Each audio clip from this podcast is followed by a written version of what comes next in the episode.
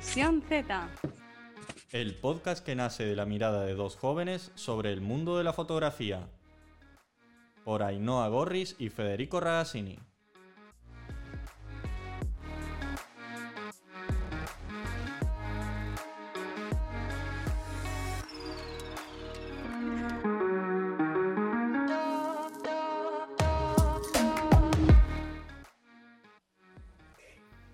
Días, buenas tardes o buenas noches, dependiendo de la hora del día y del lugar desde donde nos estéis escuchando. Esto es Visión Z. Bienvenidos, bienvenidas.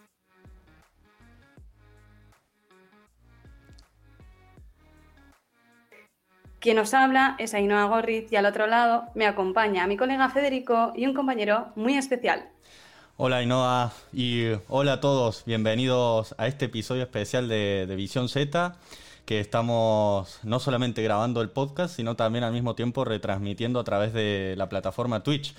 Ya era hora de que nos pusiéramos al, a tono con, con las nuevas plataformas y demás. Así que bueno, en este episodio especial que nos en el que nos acompaña Iván Urquiza. Iván, bienvenido. Muy buenas. Muchas gracias por la invitación, un placer estar con vosotros. El placer es todo nuestro de tenerte acá, de tenerte acá hoy. Iván es fotoperiodista de La Opinión de Murcia y de Europa Press. Y bueno, hoy viene a traernos, a ayudarnos un poco a trabajar el tema que hemos elegido hoy. Ainhoa, comentanos un poquito de qué se trata el tema de hoy. Bueno, como ya hemos adelantado desde los perfiles en redes sociales, el tema que íbamos a tratar hoy era especialmente las dificultades que encuentran eh, los fotoperiodistas, nuestros compañeros y compañeras, a la hora de cubrir eh, la entrada de las personas migrantes en los diferentes puertos españoles. Y contamos con la presencia especial de Iván porque él, aunque trabaja en Murcia, también tiene la oportunidad de haber estado en el puerto de Cartagena y queríamos hablar en concreto sobre todo de la censura, el control informativo y las dificultades a su vez que esto eh, supone. Así que bueno, Iván, eh, si quieres presentarte un poquito. Antes que eso, eh, antes que eso, justamente iba a decir eso. Antes de empezar ya con el, vale, tiramos toda la carne al, asador. Al asador. empecemos primero por presentar al invitado, que se presente, que nos cuente un poco, más que nada, bueno, cuánto tiempo lleva dedicándose al fotoperiodismo, qué le motivó a dedicarse al fotoperiodismo para que la gente también le conozca. Así que adelante, Iván, tenés la palabra. Bueno, muchas gracias. Eh, bueno, esta es la parte más complicada, me parece a mí, de, esta entrevista o de, este, de esta charla. Vamos, que todos, todos odiamos las presentaciones. ¿Verdad? nada, yo soy Iván Urquizar, como has dicho bien, trabajo de fotoperiodista en el diario de, La Opinión de Murcia, también en la agencia Europa Press, eh, aquí en la región. Y, y nada, eh, ¿qué me motivó para este trabajo? A ver, yo vengo de hacer imagen. Yo vengo de hacer laboratorio de imagen. Yo empecé, mis primeros inicios con la fotografía fue con la fotografía química. Eh, y estudié de hecho fotografía química. Yo creo que fui de los últimos que pilló que se daba en el instituto fotografía, era laboratorio de imagen, se llamaba. Eh, y entonces me incliné por ahí porque me llamaba mucho la atención, me apasionaba, me apasiona todavía la fotografía química. Y, mis primeros inicios fueron, fueron esos. Eh, ya luego fue variando todo y, tuve la oportunidad, por ejemplo, de, de, hacer las prácticas y de trabajar en un estudio de fotografía que había aquí en Cartagena, concretamente, eh, que se llamaba Martínez Blaya, que grandes amigos, compañeros. Entonces, en ese estudio pasaba una cosa, y es que todos los fotógrafos de, todos los fotoperiodistas de, la zona eh, acababan allí. Después de hacer la jornada, pues nos juntábamos todos para, hablar de fotografía, de la vida, de todo en general. Y entonces, claro, pues iban pasando los compañeros de diferentes medios y yo trabajaba por aquello entonces la fotografía de, comercial, de estudio, y, me llamaba la atención, decía, hostia, eh, es muy interesante, porque aparte de que, bueno, cuando hice imagen, después hice, o sea, cuando hice laboratorio de imagen, luego hice imagen, y tocas un poquito, tocas de lleno el fotoperiodismo, pero, pero bueno, tampoco tuve la suerte, o bueno, no, no hice unas prácticas en un medio de comunicación ni, ni nada. Entonces, simplemente de, los propios compañeros de fotógrafos de medios de comunicación, el, juntarnos todos y, debatir las cuestiones y de oír dónde iban, qué hacían, pues ya me llamaba mucho, mucho la atención el, poder dedicarme a esta profesión. Y nada, eh, ya luego todo fue surgiendo, ya luego compañeros que necesitaban a alguien para cubrir eh, sus descansos o las vacaciones, pues bueno, ya van metiendo un poquito de cabeza, ya luego te van conociendo compañeros, te va conociendo gente en medios de comunicación y esto fue, ocurrió 2016, 2017 aproximadamente, 2016, así que llevo poquito, no llevo muchísimo tiempo, pero el poquito tiempo que llevo trabajando, eh, la verdad es que estoy encantado. Lo estás disfrutando, lo estás disfrutando.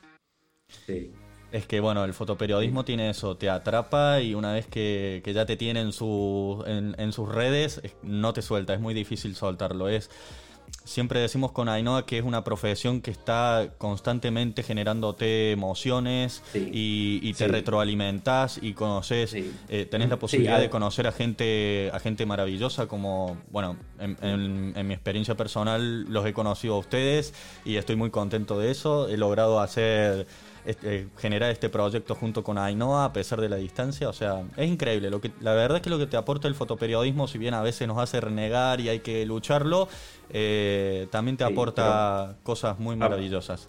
En realidad aporta más cosas buenas, eh, aunque nos quejemos y estemos continuamente diciendo que la profesión esté mal, que es muy difícil, tal pero a mí, por ejemplo, lo que más me gusta es que no hay un día igual. Todos los días son diferentes. Nunca sabes eh, qué vas a hacer al día siguiente. Esto para mucha gente puede parecer una locura, ¿no? De decir, tío, pero la estabilidad de saber que al día siguiente tienes tu horario laboral de X hora, X hora y te vas a tu casa y te olvidas, pues bueno, a mí eso no me gusta, a mí me gusta la incertidumbre de mañana no saber qué puede pasar, a dónde, dónde puedes ir, qué foto puedes hacer, eso es maravilloso, eso es, eso es lo mejor. Iván, y hablando de cosas que, mm, bueno, uno nunca sabe lo que puede pasar, contanos un poquito ¿Cómo fue que llegaste a hacer la cobertura de, la llegada de los refugiados?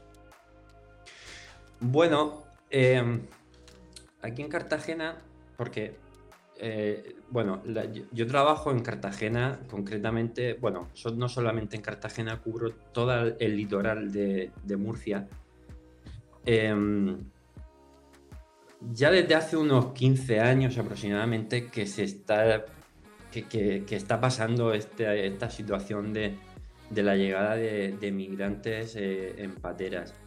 Entonces, había, hay una línea, hay una línea marítima, por así decirlo, que, sí que es verdad que la mayoría de veces son mafias las que se aprovechan de, esta circunstancia y de, que la gente de, África eh, quiere venir a Europa, entonces sí que hay una línea marítima que va cambiando. Pero vamos, que llevan muchos años, pero sí que es verdad que en los últimos cinco años, seis años, se ha eh, aumentado.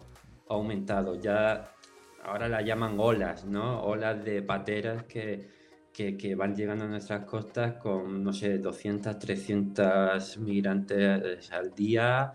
Eh, y, y, bueno, es, es un problema, porque sobre todo es gente que, se juega la vida en el mar. Vamos, no es por otra cosa. El problema no es otro que vienen a quitarnos el trabajo, vienen a, como hay mucha gente en la que dice, no, no, el problema real es que se juegan la vida.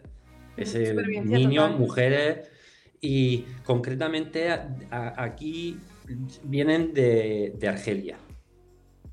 Porque la línea marítima que, bueno, hablo de línea marítima, pero no ninguna línea, es decir, el recorrido que ellos pues, pues han elegido, por así decirlo, para, para poder llegar a, las costas de aquí. ¿Y cómo llegaste vos a, esas coberturas? No, porque son cosas que, ¿Qué suceden? son del día a día del periódico y te llaman y te dicen ha llegado, ha tocado una patera a tierra o, la Guardia Civil o Salvamento Marítimo ha rescatado a 20 personas en una patera, van a llegar a puerto, eh, pues para saber en qué condiciones fotografiar, en qué condiciones llegan, cómo llegan y etcétera, etcétera. Y bueno, unas veces tienes que ir a puerto a ver cómo Guardia Civil o Salvamento Marítimo trae, o otras veces cuando tocan tierra, pues hacer la cobertura de, cómo han llegado o, bueno, porque la mayoría de veces pues eh, acaban, la Guardia Civil acaba cogiéndolos porque ellos saben que es mejor, porque si no es una aventura. ellos vienen aquí y la, el 80% de las veces no vienen a España. La mayoría de, los chicos y, las chicas, mujeres y hombres que vienen aquí se van a Francia. Eh, en Francia hay, eh, bueno, Argelia era francés y se habla allí francés, entonces eh, la mayoría lo están esperando allí. Entonces... y por ejemplo, entre, o sea, hay como dos tipos de cobertura, ¿no? Como en tierra que has comentado y luego una que están, eh, bueno, cuando se están llegando las pateras todavía en, mar. Eh, primero, ¿en qué se diferencia? O sea, si supone de la misma manera eh, hacer la cobertura y aparte si hay las mismas dificultades tanto para una cobertura como para la otra, o sea, que decir, si está todo en el mismo saco. no, no, no, no la diferencia es, por ejemplo, aquí en, la costa de, Murcia, de concreto en Cartagena, hay un SIBE, es un control que tiene fronteras y, guardia civil, que es un radar, ¿no? En el que va, pues, va peinando toda la costa, todo lo que es el Mediterráneo. Entonces, a través de ese sistema pueden pues pueden ver embarcaciones que pueden eh, identificarlas como, como pateras con, gente, con inmigrantes.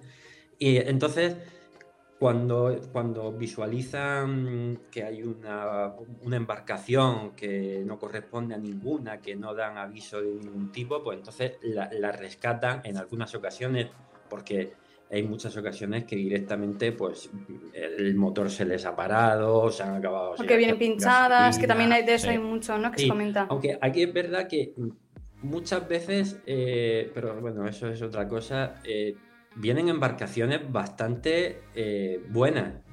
Porque claro, allí las mafias roban lo que es las embarcaciones, que son hay a veces que vienen barquitas pequeñas con cargadas de gente, hay otras veces que son, no voy a decir lanchas, pero sí son botes. Eh, hmm. De goma de sí. Y bueno, que no íbamos a lo que iba, que eh, la cobertura es diferente. Porque claro, cuando por ejemplo los rescata Salvamento Marítimo o Guardia Civil, las coge del mar, eh, hasta hace un añito, un año y poco, eh, sí que podíamos hacer la cobertura de la llegada de, salvamento marítimo con, los migrantes a, puerto. Costaba mucho prácticamente hacer la cobertura a pie de, barco, por así decirlo, a pocos metros. La mayoría de veces, según donde llegaran, pues estábamos a unos 50 metros aproximadamente pero bueno, eh, algo se podía hacer, algo se podía trabajar. Y contanos un poco, Iván, porque a mí más que nada me resulta también interesante saberlo, es cómo te sentís vos como, como persona teniendo que cubrir, hacer, hacer este tipo de cobertura de algo que es tan humano eh, y al mismo tiempo sin perder el hilo de lo que es ser profesional. ¿Me explico? Vos estás ahí para hacer la cobertura, para, hacer un trabajo de lo, de lo que es eh, fotografiar la llegada de los, de los inmigrantes, pero al mismo tiempo sos un ser humano. Imagino que en algún momento te habrás sentido sobrecogido por, por toda la situación. ¿Cómo eh, manejas, ¿cómo manejas las emociones? Pues siempre se dice que, a través de una cámara parece que hay una pantalla, ¿no? Que separa un poco lo que es la, realidad eh, de, la persona. Entonces parece que, eres capaz de, separar ambas cosas. Em, pero claro, luego también por un lado te lo, te lo llevas, ¿no? Porque cuando estás fotografiando solo piensas en, en cubrir la situación, en mostrar lo que está pasando en ese momento y, en ese momento no te paras a pensar exactamente eh, el drama o la situación de cada uno, pero luego ya sí que es verdad que cuando estás en frente al ordenador y, ver las caras o ver eh, la situación en la que vienen y por qué vienen, etcétera, entonces ahí sí que te das cuenta realmente de lo que significa el, subirte a un barco con 20 personas más y, cruzar el Mediterráneo buscando una, vida mejor. Eh, también, tanto yo como mis compañeros, yo creo, nos enfrentamos también un poco al, la doble, al prejuicio porque eh, tanto como administraciones como parte de la sociedad em, piensan que hay una, una hay doble dos partes de migrar, ¿no? Dos migraciones diferentes. Aquella que se ven en cayucos gigantes como puede ser la que cubre eh, Bauluz allí en, Canarias. En Canarias, sí que, vienen esos cayucos llenos de gente. Eh, sí que es verdad que aquí es otro tipo de, inmigración. Ellos hacen un recorrido muchísimo más peligroso. De hecho, vienen en unas condiciones muchísimo peor que la de aquí. aquí. Eh, la, gente que viene aquí viene bien, mm, porque es un trayecto más pequeño, eligen cuándo pueden salir y apenas tienen...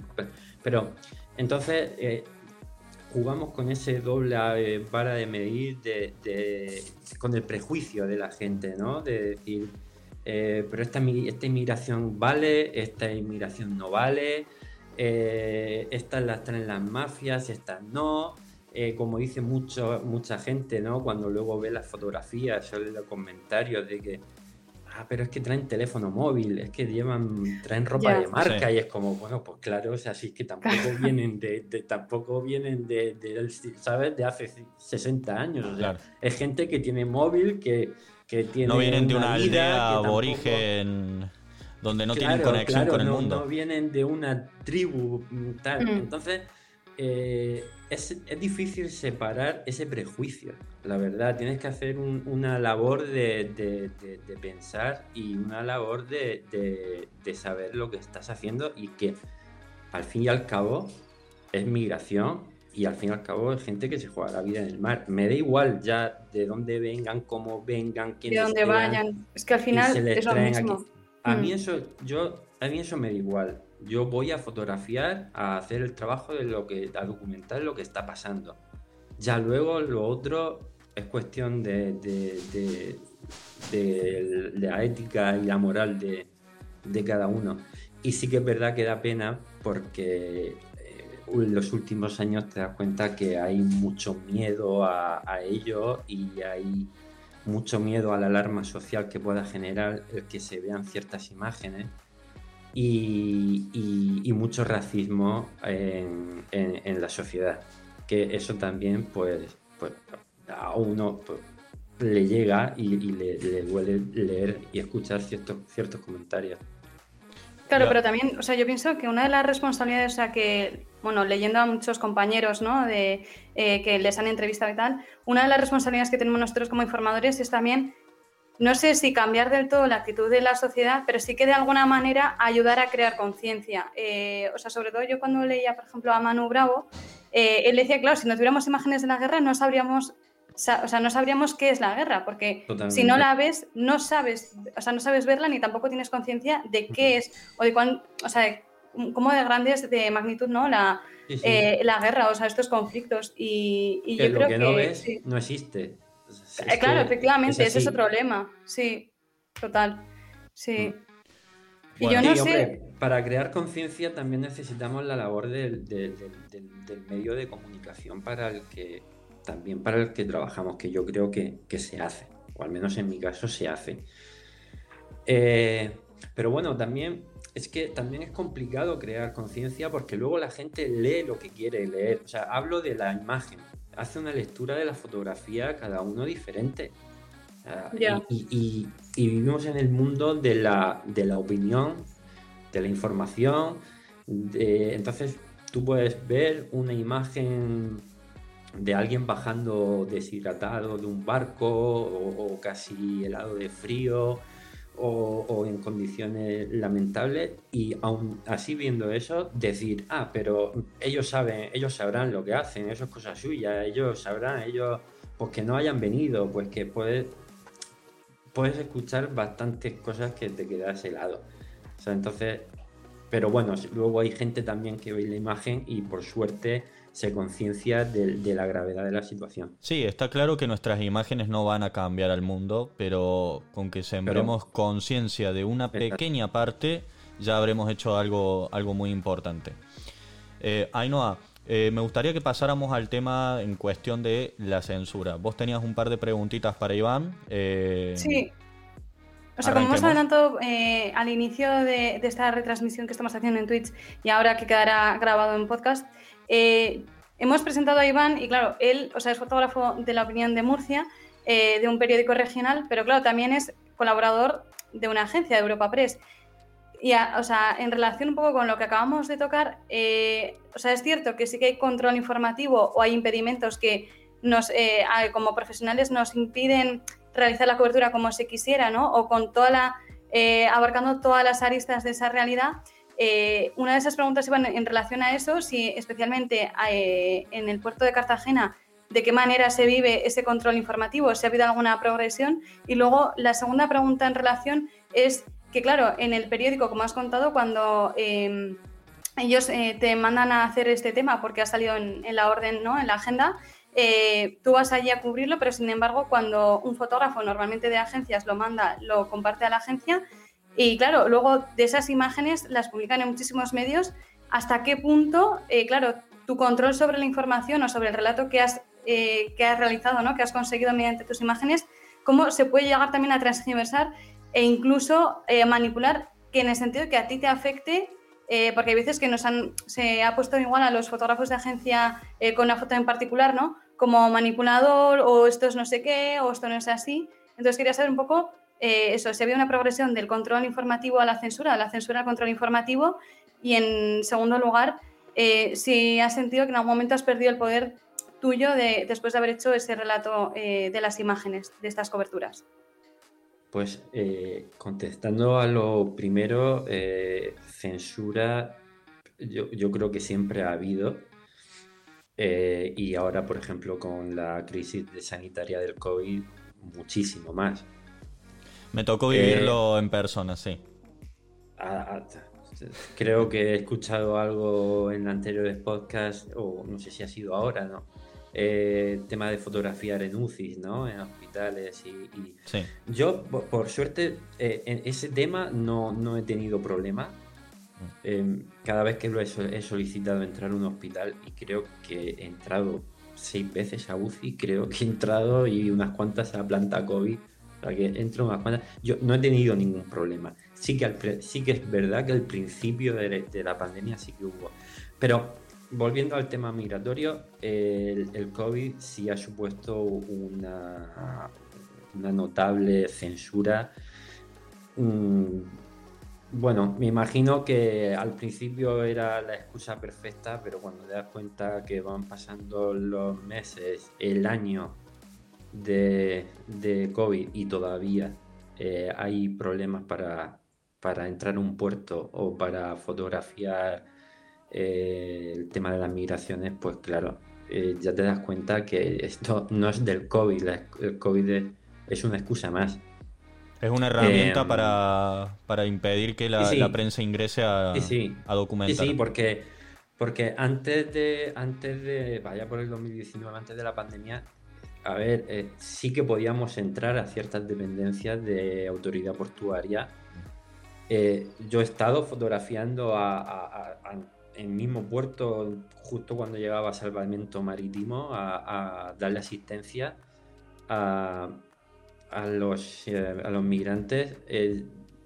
no ponía ningún impedimento, se pedía autorización a, a delegación del gobierno, que es quien tiene la última palabra y si la delegación del gobierno accedía, eh, tanto autoridad portuaria, que tiene la obligación de, dejarte.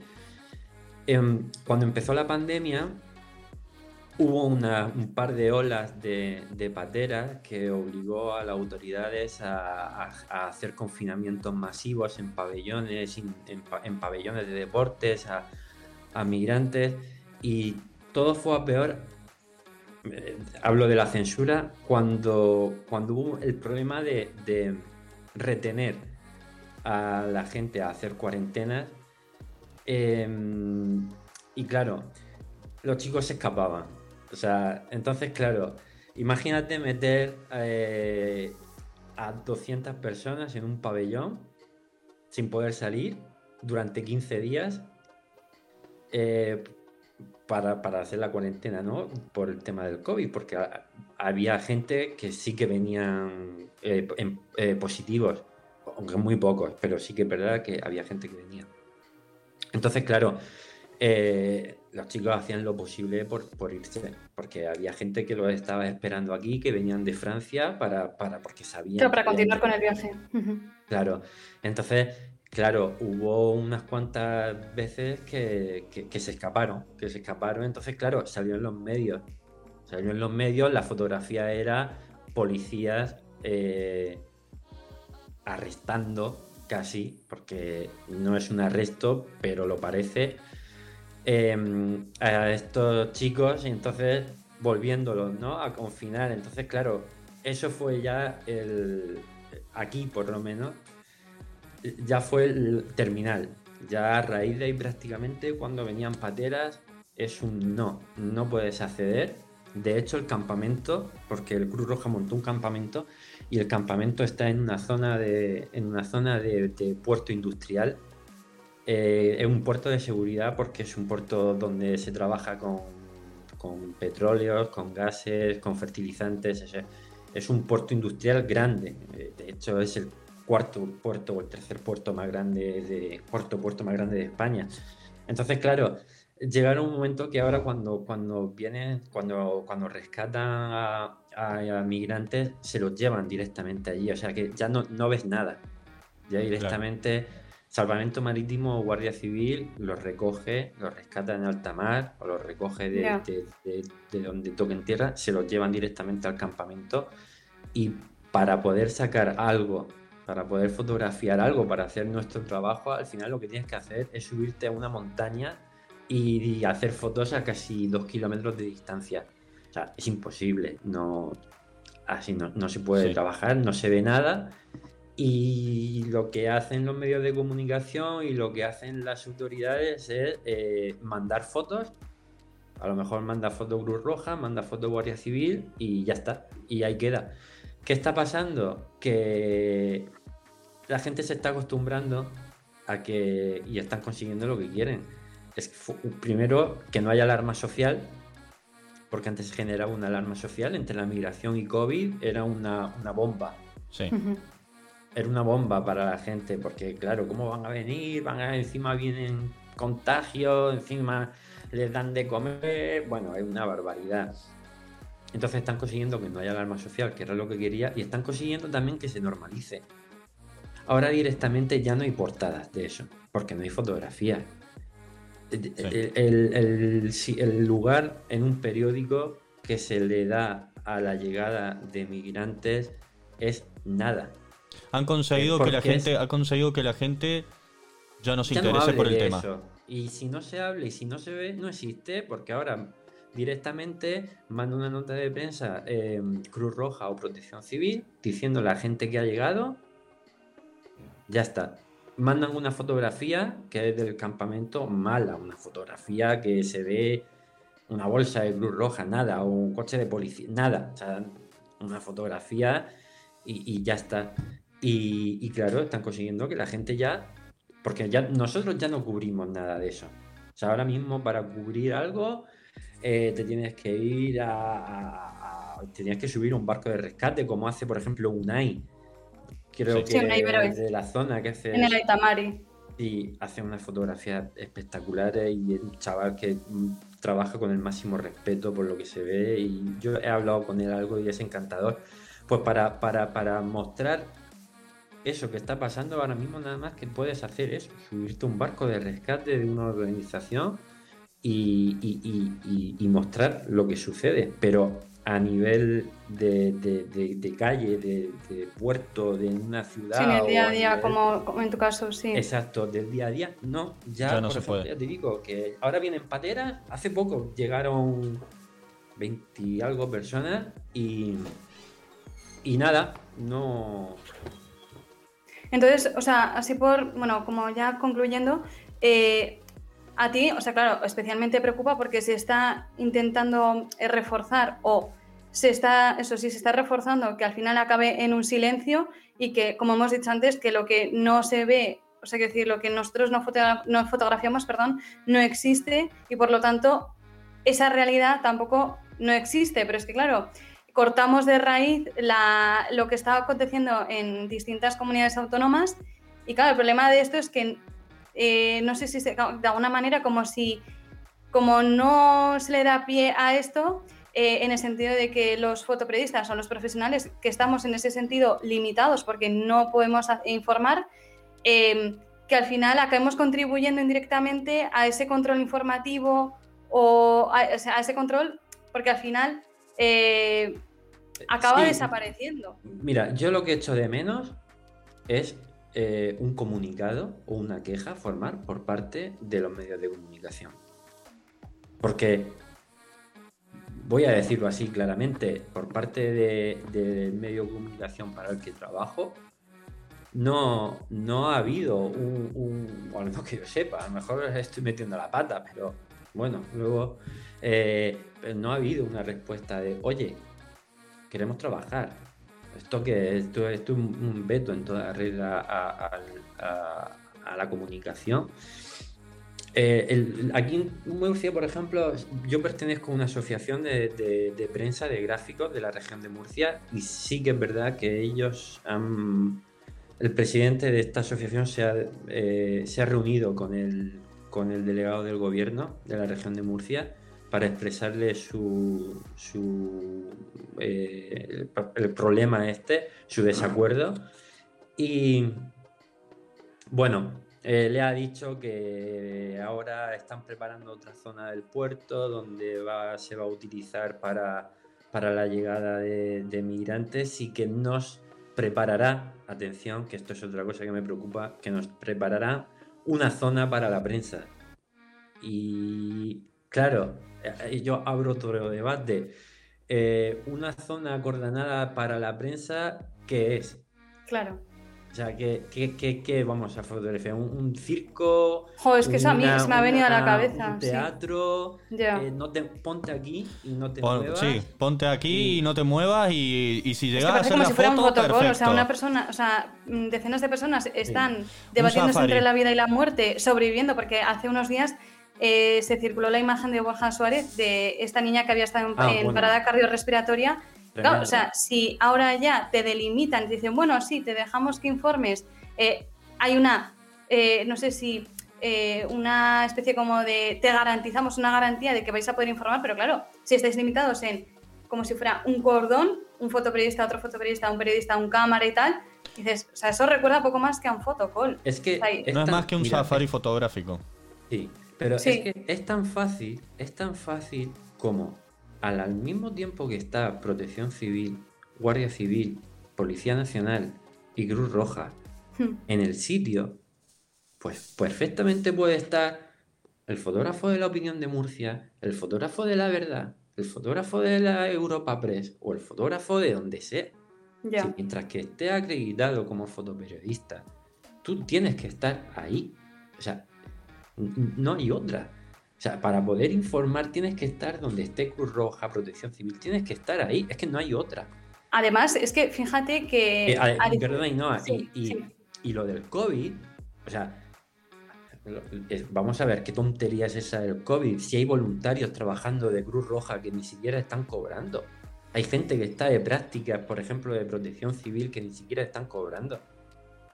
A ellos no les importa el COVID, porque es que ahora que me acuerdo, hubo eh, otro motivo por el que nos decían que no podíamos fotografiar y es que era para proteger la intimidad de la gente. De esas personas. Yo también lo había leído. Y es que me parece, vamos, que, que, ahora te acuerdes de la intimidad. De la intimidad de la, gente es un poco cara dura.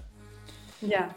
Bueno, no, que yo te quería decir que, o sea, diferencia, y yo creo que esta es la conclusión, y yo creo que es como el, eh, lo importante o lo que resumiría este episodio que estamos eh, realizando, que es que a diferencia de igual otros oficios, el oficio del fotoperiodista requiere de la presencia de ese, o sea, de estar en ese sitio para poder informar, porque si no estás ahí, eh, no existe, o sea, no, es imposible hacer esa cobertura. Entonces, yo creo que nos unimos los tres y creo que también muchos compañeros del mismo gremio estarán de acuerdo en lo mismo en que al fotoperiodista, y además es el que más se ha expuesto seguramente, eh, digo, en cuanto a información, eh, de estar cubriendo o informando eh, de las UCIs, de los hospitales, de los cribados, de contagios y demás, porque es que estaba in situ y estaba junto a los positivos posiblemente.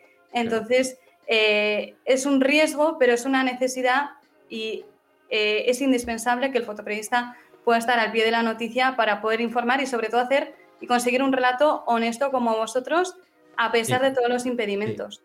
Sí. yo es que eh, lo comento con, mucho con, compañeros, es que vivimos en la época del miedo. Todos tienen miedo, todos tienen miedo. Temen más una cámara de fotos que una pistola. Es el miedo, el miedo a que me saquen, el miedo a, que a que saquen que hacemos esto, el, el, miedo, es todo, todo es el miedo.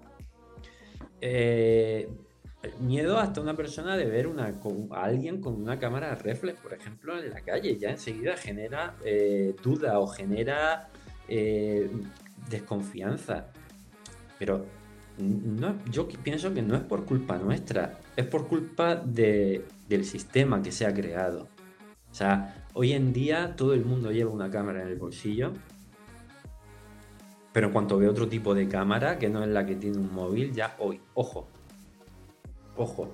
Pues yo creo que el mejor antídoto para esta, esta problemática que tenemos, yo creo que hay que, mediante la insistencia como vosotros que hacéis y que os preocupáis especialmente por hacer estas coberturas lo más cerca posible, eh, piel a piel prácticamente eh, con estas personas que se estaban debatiendo entre la vida y la muerte, yo creo que con la insistencia y acercar la realidad es la mejor manera para combatir esto mismo y también para visibilizar y hacer un, construir al final un relato real, o sea, qué es lo que estaba aconteciendo y para que la gente se vaya quitando sobre todo prejuicios. Así que te damos las gracias especialmente por, por, esto mismo, porque yo creo que estos valores son esenciales para ahora más que nunca, con esto de la pandemia y no con la pandemia, eh, para que la sociedad aprenda, sobre todo, yo creo que el fotoperiodismo tiene una labor muy didáctica eh, para aprender de realidades que están cerca, lejos y no tan lejos y, que sobre todo estos debates eh, que, bueno, ya nos estaréis escuchando a través de los diferentes podcasts, pero que estos debates los tenemos eh, los fotoperiodistas, eh, especialmente porque estamos día a día con este tipo de situaciones que nos enfrentamos a ellas. Así que bueno, yo creo que con esto podemos cerrarnos. Si quieres dar algún mensaje de ánimo breve para los fotoperiodistas o compañeros que nos estén escuchando. No, eh, simplemente que, que, no, no, que, pero que hay muchos compañeros que, que, bueno, que están en este tipo de lucha, que se, que se deje ver, que nos dejen mostrar. Eh, Javier Bauluz allí en Canarias, eh, bueno, ¿qué voy a decir de él? pedazo de fotógrafo que tenemos que está intentando mostrar bueno, su trayectoria ha sido casi toda esa, la de, la de mostrar migración, ¿no? el, problema este de, la, migración. Y, bueno, pues que, él es un estandarte en, en ese tipo de lucha y, y, bueno, él al menos también allí puede estar casi casi al lado. Nosotros estamos, podemos nada más que hacer fotos a dos kilómetros, pero bueno, que, nada, que muchas gracias también a vosotros por, invitarme. Eh, yo me, quedaría charlando con vosotros, ya sabéis que muchísimo más rato. Ojalá pudiéramos hacer que esto, eh, que esto sea eterno, porque Ainhoa y yo siempre nos quedamos con ganas de más, de que de seguir hablando, de seguir debatiendo y, y bueno, pero a ver, eh, una cosa lleva a la otra. Esto puede ser el pie para un segundo episodio o para debatir incluso hasta con mucha más gente. No sé, eh, eh, Visión Z no tiene, no tiene límites. O sea, Visión Z va, va. Eso me gusta, eso me y en el camino iremos recogiendo experiencias, iremos recogiendo gente que se anime a hablar y bueno, y no sé, no sé a dónde terminaremos, pero, pero sí sé que esto, que esto, esto va, va marcha para adelante. Ya sabéis que podéis contar conmigo para, para cualquier cosa. Y, nada, un placer. No sé si acabamos aquí. Igualmente. Sí, bueno, ahora hacemos el cierre, la despedida, como siempre nosotros hemos decir. Sí, decimos que bueno, que aquí ha acabado, ha concluido este episodio de podcast, que esperemos que tengáis un buen día o una buena tarde, una buena noche, dependiendo de la hora del día, o del día, perdón, desde donde nos estéis escuchando. Y como siempre, nos escucháis en la próxima. Hasta pronto. Hasta Adiós. Pronto. Muchas gracias. Chao.